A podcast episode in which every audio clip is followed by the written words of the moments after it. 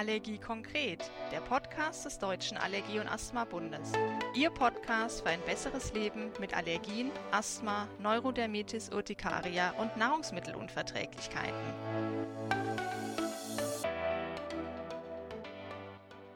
Hallo zusammen, herzlich willkommen zu einem neuen Live-Talk des Deutschen Allergie- und Asthma-Bundes. Mein Name ist Sonja Lemmel und ich freue mich, dass Sie heute dabei sind. Dieser Talk wird freundlichst unterstützt von Sanofi. Ich habe heute ein Krankheitsbild mitgebracht, die sogenannte eosinophile Ösophagitis, kaum auszusprechen und ein Krankheitsbild, was wirklich viele, viele Fragen aufwirft. Und ich freue mich ganz besonders auf meinen Gast, Frau Dr. Imke Rehse aus München. Herzlich willkommen, Imke. Schön, dass du da bist. Ja, hallo Sonja, ich freue mich auch. Und die vielen Fragezeichen kann man, glaube ich, bei keinem Krankheitsbild so unterstreichen wie bei diesem. Ähm, ja. Da ist es noch so, obwohl wir jetzt ja schon seit vielen Jahren dran forschen, dass man sich immer noch in vielen Punkten sehr uneins ist ähm, über dieses Krankheitsbild. Ja, schön, dass du mich, also ich freue mich, dass ich hier zu Gast sein darf und dass wir dieses Krankheitsbild einfach durch den Talk ein bisschen bekannter machen. Ja, wunderbar. Apropos bekannter machen, viele von ähm, unseren Zuhörern kennen dich ja bestimmt schon. Du bist ähm, Doktor der Ökotrophologie arbeitest in München in eigener Praxis. Viele kennen dich auch aus der Leitlinienarbeit oder auch ähm, von Veröffentlichungen. Und was mich mal interessiert, bevor wir ins Krankheitsbild einsteigen, wie bist denn du zur eosinophilen Ösophagitis gekommen und was fasziniert dich so an dem Krankheitsbild? Hui, ich glaube, dass ich wahrscheinlich, also ich interessiere mich ja immer für alles, was noch nicht gut erforscht ist und für alles, was mit sehr umfangreichen Auslassdiäten einhergeht und als ich die ersten Vorträge zur EOE e gehört habe, das ist ja die klassische Abkürzung für die eosinophile Ösophagitis, weil das Wort so kompliziert ist. Deshalb leihen wir uns auch im Deutschen die Abkürzung aus dem Englischen. Als ich den ersten Vortrag dazu gehört habe und ich gehört habe, dass man bei diesem Krankheitsbild eine sogenannte Six Food Elimination Diet macht, da bin ich fast umgefallen, weil ich gedacht habe, das kann ja wohl nicht wahr sein. Jetzt haben wir das nach Jahren der Arbeit bei der Neurodermitis endlich aus den Köpfen rausgekriegt, dass man die ganzen Grundnahrungsmittel rausschmeißt. Und jetzt kommen die Gastroenterologen tatsächlich mit einem neuen Krankheitsbild, was genau die gleichen Nahrungsmittel rausschmeißt. Und dann habe ich mich sehr in die Recherche begeben, habe viele Studien gelesen, habe ähm, ja ganz aktuell auch ein ganzes ähm, Heft ähm, in der Allergologie nochmal bestückt mit immerhin drei Artikeln zur EOE, weil ich denke, es ist so wichtig, dass wir aufklären, aufklären, aufklären und ähm, da gehören eben auch nicht nur die vielen Fragezeichen zur Erkrankung, sondern auch die vielen Fragezeichen zur Therapie dieser Erkrankung dazu. Nur zur Richtigstellung, ich bin kein Doktor der Ökotrophologie, sondern ein Doktor der Medizinwissenschaften, weil ich nämlich an der Charité promoviert habe und nicht an meinem Studienort. Und da konnte, konnte ich als Ökotrophologin nur einen medizinwissenschaftlichen Doktor machen. Aber ich bin gar nicht böse, hört sich schön an, ein Reamedic.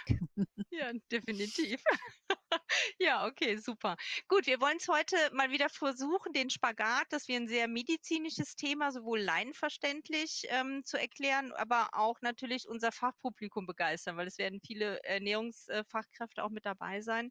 Und lass uns einfach mal starten mit der Frage, was ist denn die eosinophile Ösophagitis? Was müssen wir uns darunter vorstellen?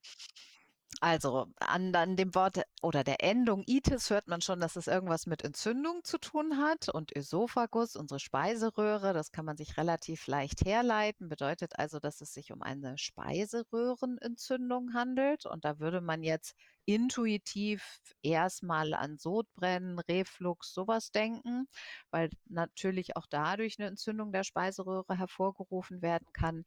Und das Besondere an der eosinophilen Ösophagitis, also der eosinophilen Entzündung der Speiseröhre, ist eben, dass in, die, in das Speiseröhrengewebe Eosinophile einwandern. Das sind ganz besondere Entzündungszellen in unserem Körper, die wir normalerweise dort gar nicht finden. Also die Speiseröhre ist eigentlich ein Ort, der frei von Eosinophilen ist.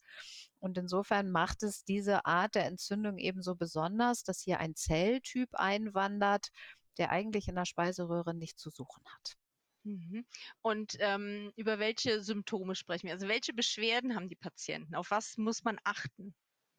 Ja, das ist eine ganz spannende Frage, weil man als Erstes nachfragen müsste, wie alt ist denn der Patient, um den das geht? Also, diese Entzündung der Speiseröhre, die nehmen wir bei Babys und bei kleinen Kindern, die häufig die Beschwerden noch nicht gut orten können, beziehungsweise schlecht darüber informieren können, wo der Schmerz sitzt nehmen wir die häufig als Fütterungsstörung wahr. Wir Mhm. nehmen sie wahr als Schluckbe also gar nicht Schluckbeschwerden, sondern eher als Ablehnung von Essen. Mhm. Ähm, auch mal Erbrechen, aber eher so Nahrungsverweigerung, hört schnell wieder auf zu essen, mag keine neuen Lebensmittel ausprobieren. Eigentlich all das, was wir jahrelang über unter Fütterungsstörung abgetan ha haben, bekommt jetzt so einen ganz neuen Blickwinkel im Sinne von: „Ups, vielleicht steht da ja eine Erkrankung dahinter. Vielleicht ist Mhm. das gar keine gestörte Mutter-Kind-Interaktion, sondern möglicherweise reagiert das Kind darauf, dass es Schmerzen hat, dass es wehtut zu schlucken.“ Und woran man das häufig auch noch festmachen kann, wenn die Kinder so eine Präferenz für weiche Nahrungsmittel haben. Also, Mhm. inzwischen ist es wirklich so, dass ich bei meinen Anamnesen, also wenn ich die Krankengeschichte aufnehme sehr gut nachfrage, auch nach der Konsistenz der Nahrungsmittel, weil gerade so bei Kindern, die sich noch nicht gut artikulieren können, ähm, bekommt man eigentlich den Hinweis darauf, dass es sich um eine EOE handeln könnte, tatsächlich über diese, ja, eigentlich sehr unspezifischen Symptome. Aber wenn man dann sich vorstellt, dass es wehtut, wenn man schluckt, dann werden sie auf mal völlig plausibel, warum das Kind eher Nahrung ablehnt, warum es kein Fleisch essen mag, weil, weil das stückig kommt, was es, was weiß ich, eine Brotrinde ablehnt und Mhm. sondern eher Brei essen möchte. Und diese Kinder wurden früher, glaube ich, ganz häufig abgetan mit Ach, das ist ein Säugling, der will noch nicht ins Kleinkindalter, der möchte gerne im Säuglingsalter stehen bleiben, weil Schlucken von Milch und Brei einfacher ist. Aber ja, in vielen Fällen könnte eben auch oder in einigen Fällen könnte eben auch 'ne EOE dahinter stehen. Wenn man dann das Kindesalter sich anguckt, dann wird es immer noch so, dass wir eigentlich sagen müssen, da muss man schon viel Erfahrung mit dem Erkrankungsbild haben, um erst mal drauf zu kommen. Die sagen auch nicht unbedingt: „Das tut hier oben weh“, ja, Mhm. da, wo man den Schmerz annehmen würde, sondern die klagen über Bauchweh, die erbrechen häufiger mal, die auch die haben häufig noch, ja, 'ne ganz, hm, unspezifische Form, also so was, dass sie wirklich Schluckbeschwerden bekommen, dass es wirklich irgendwo stecken bleibt. Das ist eigentlich eher, wenn die Krankheit noch weiter fortgeschritten ist. Klar kann das auch schon mal bei Kindern passieren, aber eigentlich ist es erst im Erwachsenenalter oder im fortgeschrittenen Jugendalter so, Mhm. dass wir wirklich die klassischen Beschwerden, die wir mit einer Entzündung der Speiseröhre zusammenbringen würden, nämlich das, was stecken bleibt, das sehen wir häufig erst, wenn die Krankheit schon sehr stark fortgeschritten ist. Mhm. Okay. Ist die eosinophile Ösophagitis ist das eigentlich 'n neues Krankheitsbild oder e erkennen wir es jetzt nur eher und schneller? Was würdest du sagen? Ähm, nein, es gab schon mal erste Berichte, die gesagt haben einfach, es ist komisch, dass da Eosinophile in der Speiseröhre auftauchen. Die sind aber lange nicht so richtig ernst genommen und so wirklich intensiv beschäftigen man sich eigentlich erst, seit wir so ins, ähm, ja, weiß ich nicht, ähm, Jahrtausendwechsel. Also ich denke, so um 2000 rum hat man diesem Krankheitsbild einfach mehr Aufmerksamkeit geschenkt. Was irre ist, ist sich einfach zu überlegen, wie viel in dieser Zeit an Erkenntnisgewinn wirklich ähm, dazugekommen ist. Also Mhm. wenn man sich überlegt, dass Forschung sicherlich früher viel langsamer gedauert hat. Also heute, das haben wir ja auch bei Covid gesehen, wie schnell das geht, dass also ganz viele Arbeitsgruppen auf auf dieses Thema oder in diesem Thema einsteigen und Publikationen ohne Ende Mhm. rauskommen. Und insofern ist es 'n ganz spannendes Krankheitsbild, wo wir eigentlich, ja, ich würde fast sagen, täglich ein neue Erkenntnisse gewinnen. Mhm. Ähm, wie ist denn das jetzt? Nehmen wir mal an, ich nehme das als Erwachsener wahr oder auch bei Kindern, ähm, kommt mir das 'n bisschen komisch vor. Welche Ärzte sind denn die richtigen Ansprechpartnerinnen? Also, eigentlich denkt man ja, wenn ich was im Hals habe, gehe ich zum HNO. Aber das ist ja nicht richtig, oder? Ja, äh, ich sage mal, natürlich kann ich erst mal zum HNO gehen, aber letztlich müssen wir spiegeln. Also Mhm. die, ähm, eosinophile Ösophagitis lässt sich eben nur durch eine Spiegelung diagnostizieren und da kommen wir später noch mal drauf. Leider lässt sich auch ein Therapieerfolg nur mit einer Spiegelung zeigen. Und was man eben macht, ist einerseits optisch gucken, also der Gastroenterologe schaut, ob er bestimmte ob er Furchen wahrnimmt, ob er ob er, ähm, ja, letztlich Strukturen, also dass sich das Gewebe, dass das schon fester wird, dass es Mhm. enger wird, das alles wird rein optisch wahrgenommen.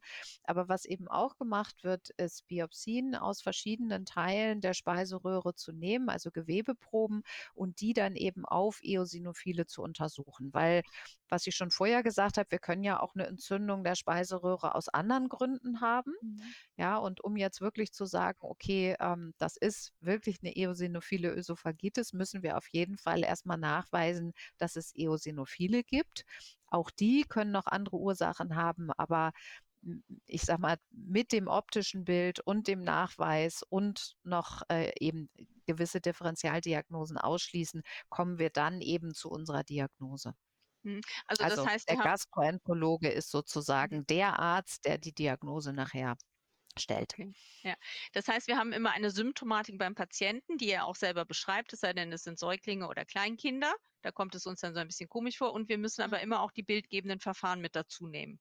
Auf jeden Fall die bildgebenden und auch wirklich die Histologie, also wirklich das. Auszählen der Zellen, Mhm. ähm, um sicherzustellen, dass es sich auch um ein eosinophiles Geschehen handelt. Mhm.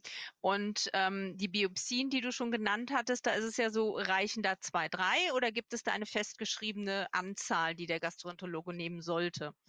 Ich meine, dass das ähnlich ist wie bei der Zöliakie, dass wir 6 Biopsien fordern. Da, ähm, beuge ich mich jetzt aber etwas sehr weit hinaus, wenn ich diese äh, feste Zahl sage. Aber es müssen mehrere sein. Also, es Mehrere. wird Mhm. empfohlen, aus mehreren Abschnitten des Ösophagus wirklich zu gucken, ob ich was finde, weil wir auch hier, ähm, häufig das sehen, dass nicht der ganz die ganze Speiseröhre betroffen ist, sondern dass es bestimmte Stellen der Speiseröhre Mhm. nur sind. Also, Mhm. insofern sollte man da schon gut gucken. Okay, wunderbar. Vielen, vielen Dank. Welche anderen Krankheitsbilder müssen zur Diagnose der EOE ausgeschlossen werden?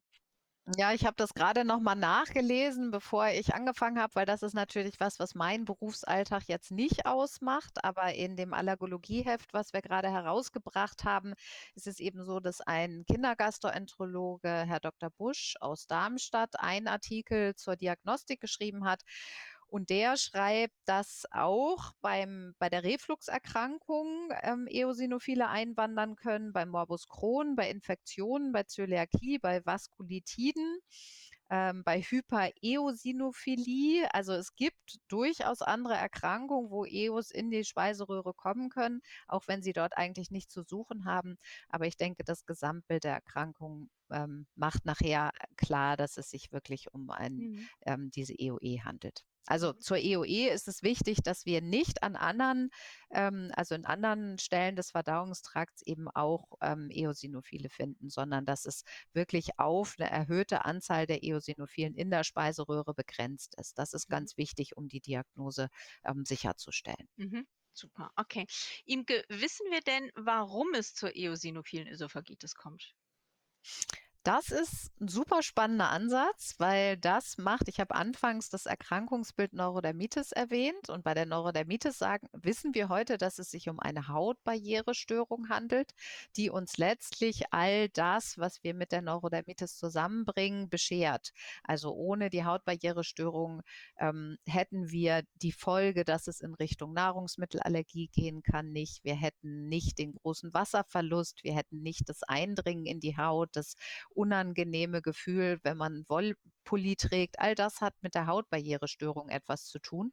Und das übertragen auf die Speiseröhre ist es tatsächlich so, dass wir inzwischen ziemlich sicher davon ausgehen, dass es bei der EOE sich um einen Barrieredefekt der Speiseröhre handelt, dass also die Speiseröhre nicht, wie sie es eigentlich soll, abschirmen tut nach außen, sondern also die Speiseröhre ist nicht so wie bei gesunden Menschen einfach das Organ, wo die Speise durchläuft, sondern dadurch, dass die Barriere nach innen hin gestört ist, kommt es bereits in der Speiseröhre zum Übertritt von ähm, ja, Speisen.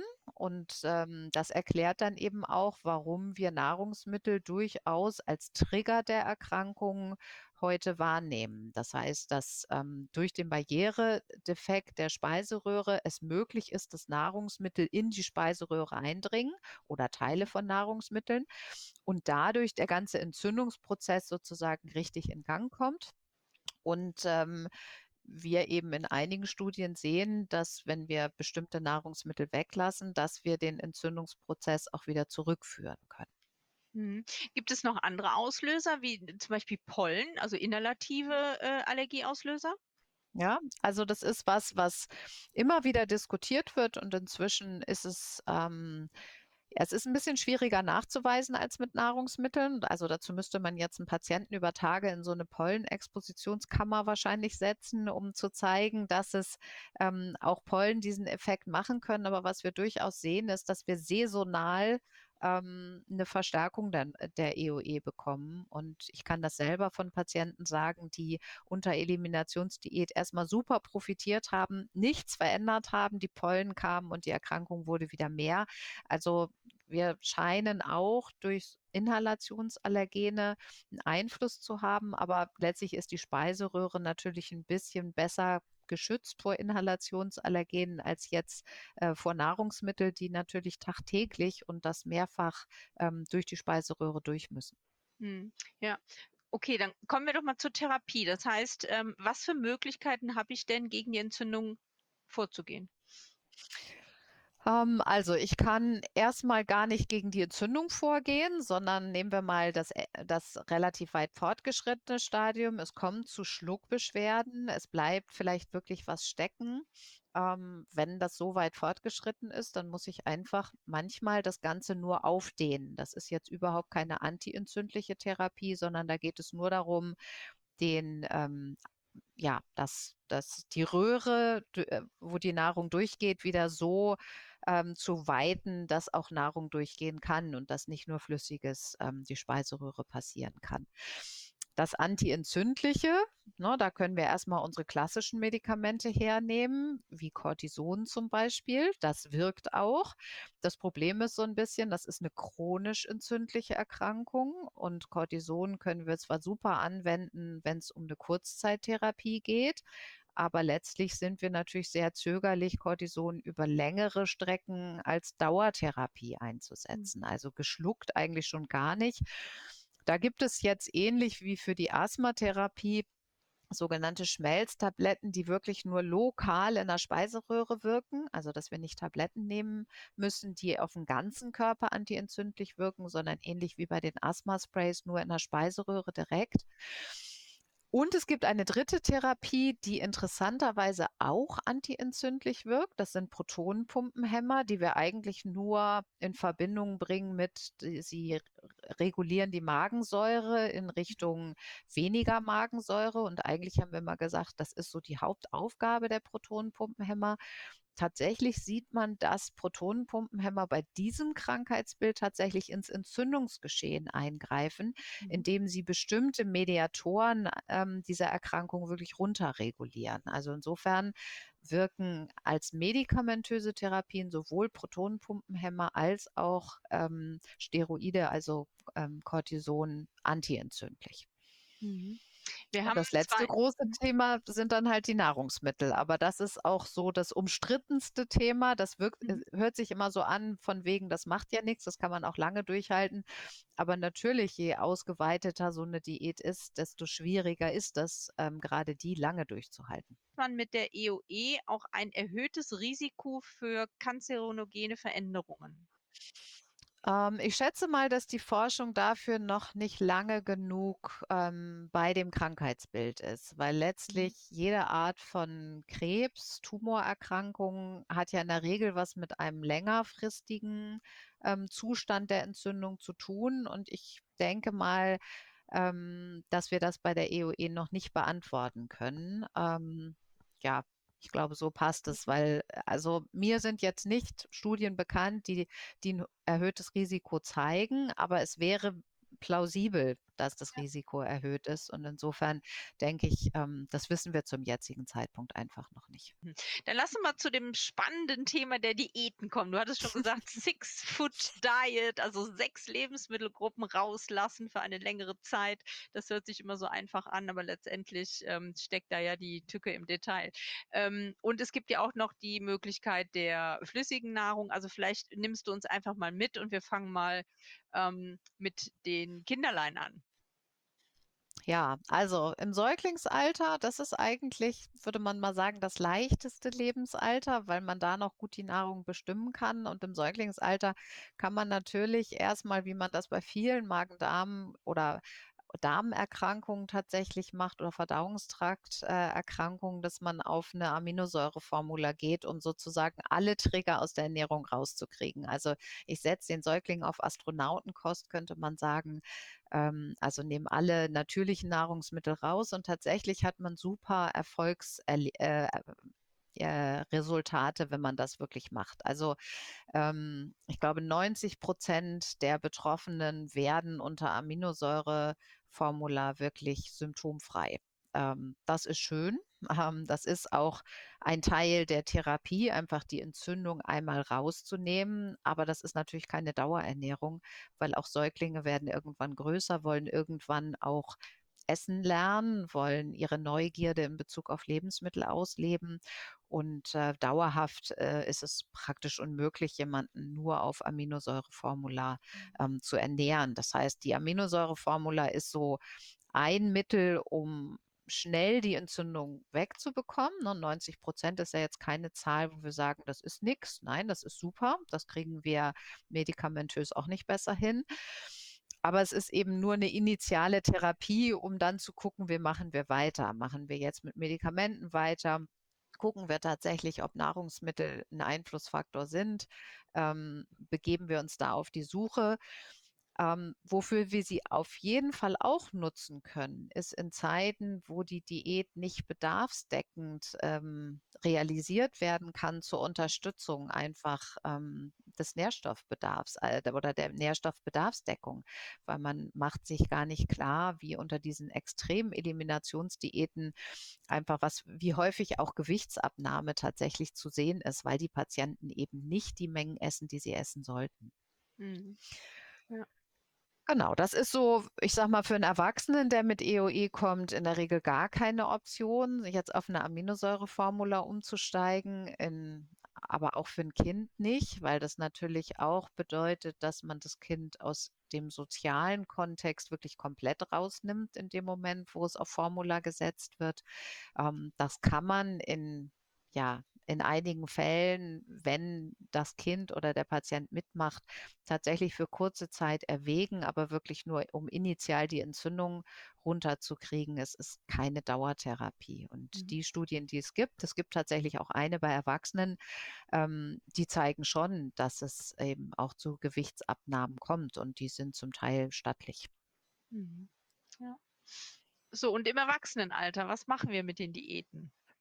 Ja, vielleicht ich glaube tatsächlich, dass es gar nicht schlecht ist, mal im Kindesalter zu bleiben, weil bei Erwachsenen muss man gerade, muss man tatsächlich sagen, ähm, der Herr Straumann aus der Schweiz, der ja einer der Urväter der EOE e sind, der hat die mit als erstes beschrieben und bekannt gemacht. Der sagt immer, bei seinen Schweizer Patienten funktionieren Diäten nicht. Schweizer können keine Diät machen. Also ähm, bei erwachsenen Patienten ist man relativ schnell dabei zu sagen, das müssen wir medikamentös im Griff kriegen, weil es ist einem Erwachsenen nicht zuzumuten, eine Diät im Alltag zu machen.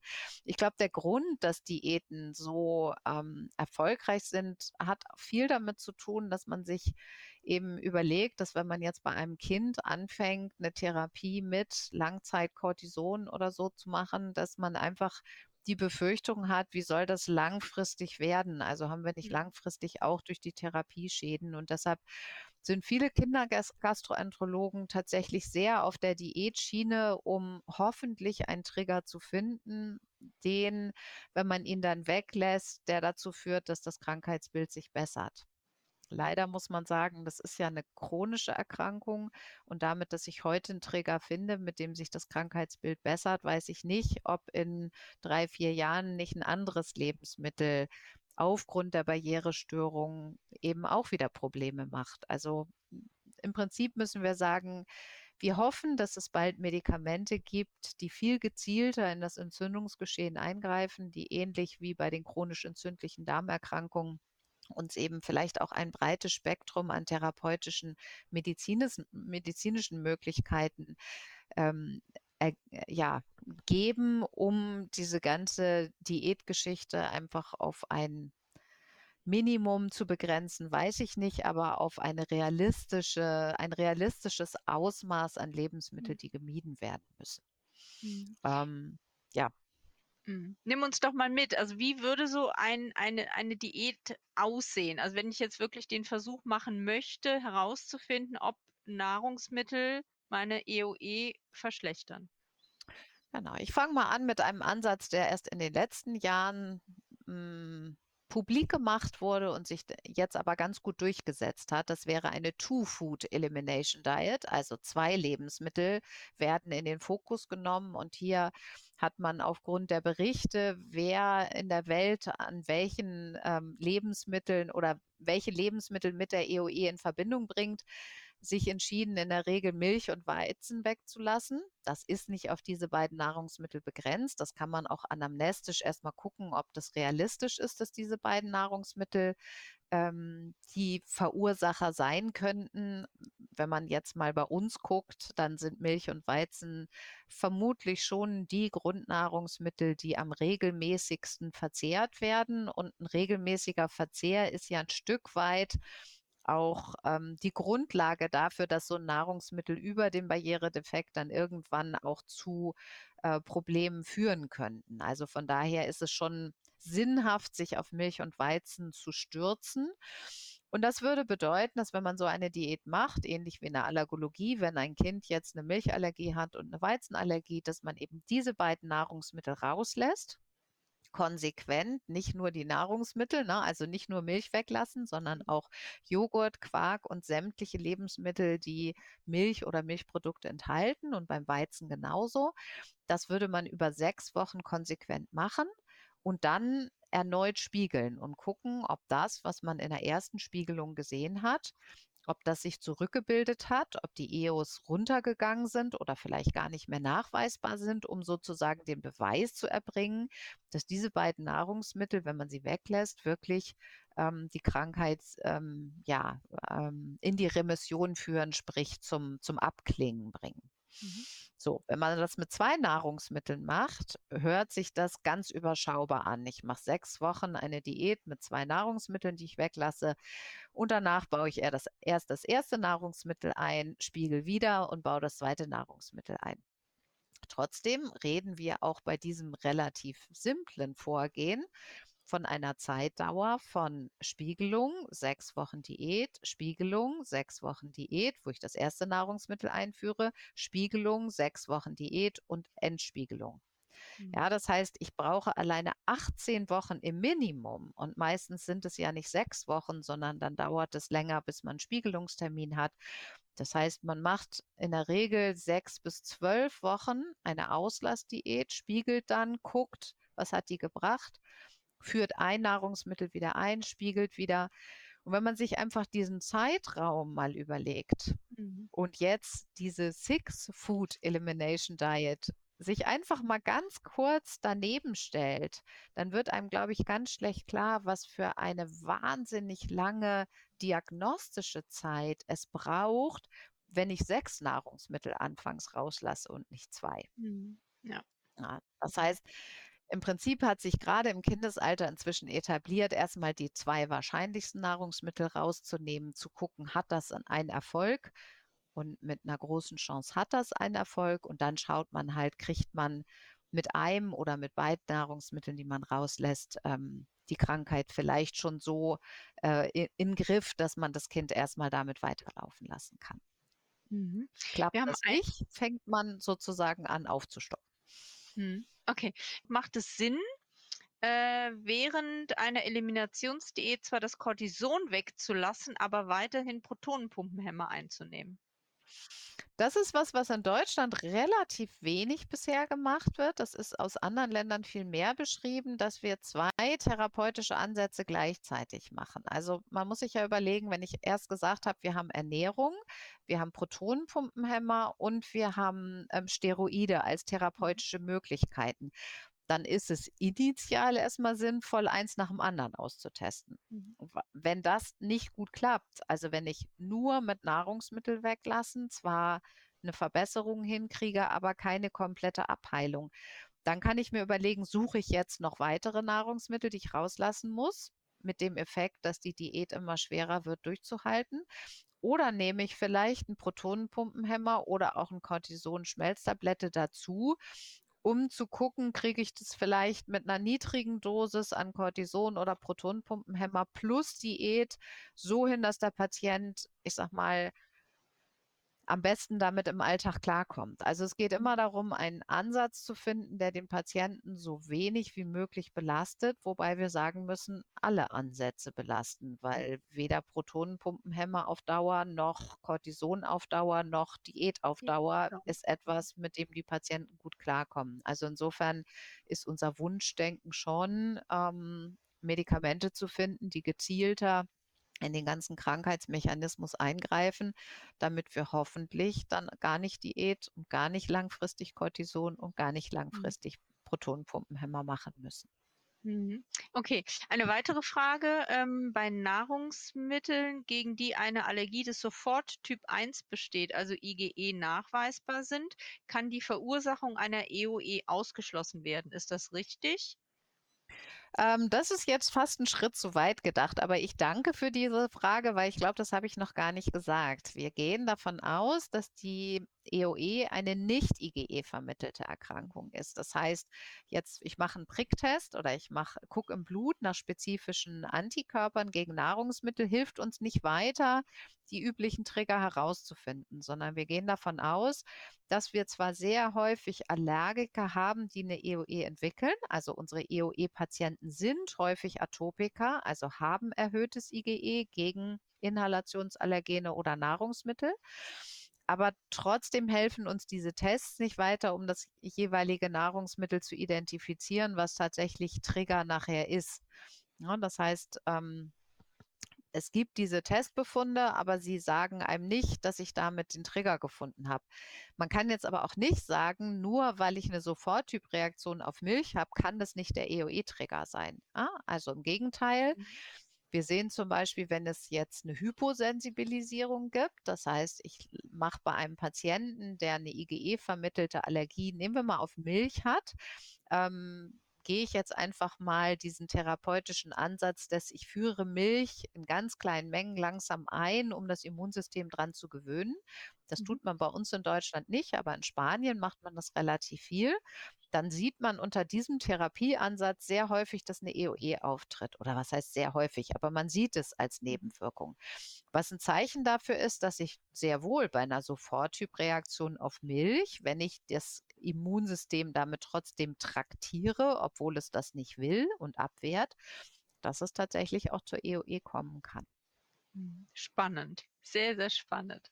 Ähm, wir haben eine Frage zur Diät. Wie pingelig muss man bei der Diät aufpassen? Sind schon kleinste Spuren ein Problem oder ist die Menge das Problem?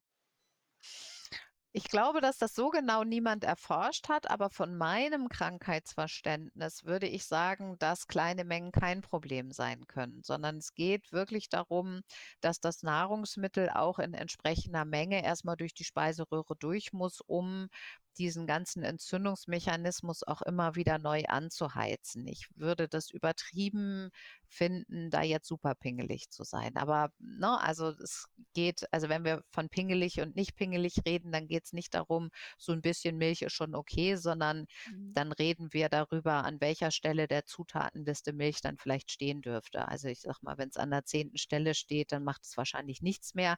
Aber das ist reine Spekulation. Dafür gibt es mhm. bisher keine guten Studiendaten. Ja. Ähm, jetzt haben wir so viel geplaudert über Therapie und was wir uns wünschen, was kommt, nämlich keine Diät und keine PPIs und kein Corticoid. Ähm, jetzt wird natürlich die Frage gestellt, wo steht denn die Forschung aktuell, was die Medikamente angeht? Weißt du da was drüber?